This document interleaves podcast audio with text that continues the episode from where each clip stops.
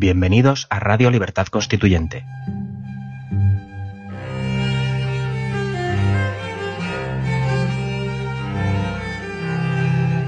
Están escuchando Los Florilegios Diarios de Trevijano.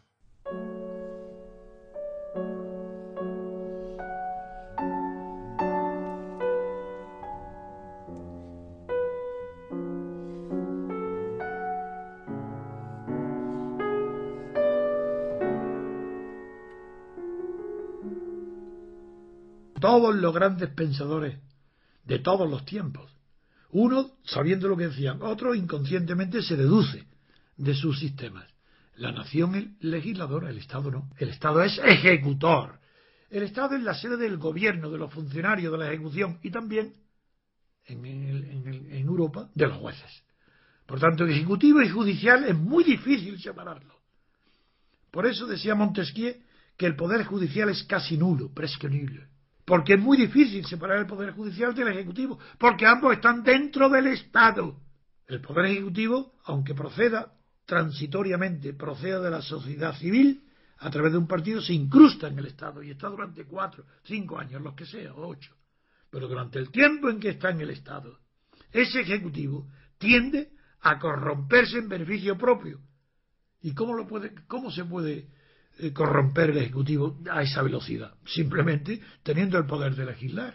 Se acabó, no hay más explicación, ya, ya lo tenéis. ¿Cómo? Mandar a un partido, darle, votar a un partido para que pueda, desde la Asamblea, nombrar al gobierno.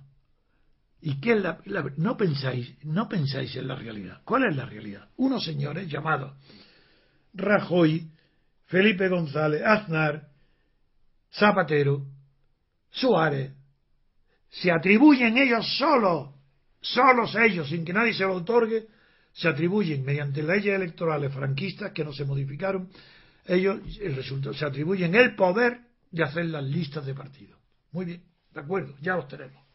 Sentados cada uno en su despacho, Rajoy, ahora por hablar del último, o Rubalcaba por el último, tienen el poder de hacer las listas de diputados. ¿Y quién las hace? El jefe de un partido. ¿De qué clase de partido? De un partido estatal, financiado por todos los españoles, pagado por el Estado. Es, es decir, un órgano del Estado, como lo define la jurisprudencia alemana, un órgano del Estado se arroga el poder de designar en las listas de los que tienen que ir al Parlamento. ¿Para qué? ¿Para hacer leyes? De ninguna manera. Para que lo voten a él de jefe de gobierno, al que hace las listas. Yo hago las listas y te meto a ti, a los 20 primeros a los 10, a los 15, como la condición de que vosotros vais a formar parte del poder legislativo que yo designo desde el Estado. Y ocupáis una Cámara legislativa. Y una vez ahí, como habéis sacado mayoría absoluta, me nombráis a mí presidente del gobierno. Ese juego para engañar a niños y a párvulos eh, tiene engañado a toda la sociedad española desde hace 35 años incluidos a los más expertos politólogos, catedráticos, periodistas, prensa, medios de comunicación, partidos, toda persona que se cree inteligente, piensa, se, se toma en serio esta aberración, esta tomadura de pelo. Aquí no hay separación de poderes ninguna, porque separación de poderes es caso distinto de separación de funciones. La separación de funciones es la que había con Franco y la que hay hoy. Pues claro que sí. ¿Cómo va a ser lo mismo la función ejecutiva de la legislativa o la judicial? Las funciones son distintas. Y como las funciones son distintas, están desempeñadas por personas distintas. Los jueces que hay son los que hay, los que están en el Consejo General, son personas distintas con funciones distintas. ¿Distintas de quién? Distintas del gobierno. Las personas son distintas. ¿Hay acaso por eso separación de poderes? Si uno depende del otro, es ridículo que se hable de separación de poder y que haya alguien que se lo crea y que lo transmita a los niños en las escuelas y no se le caiga la cara de vergüenza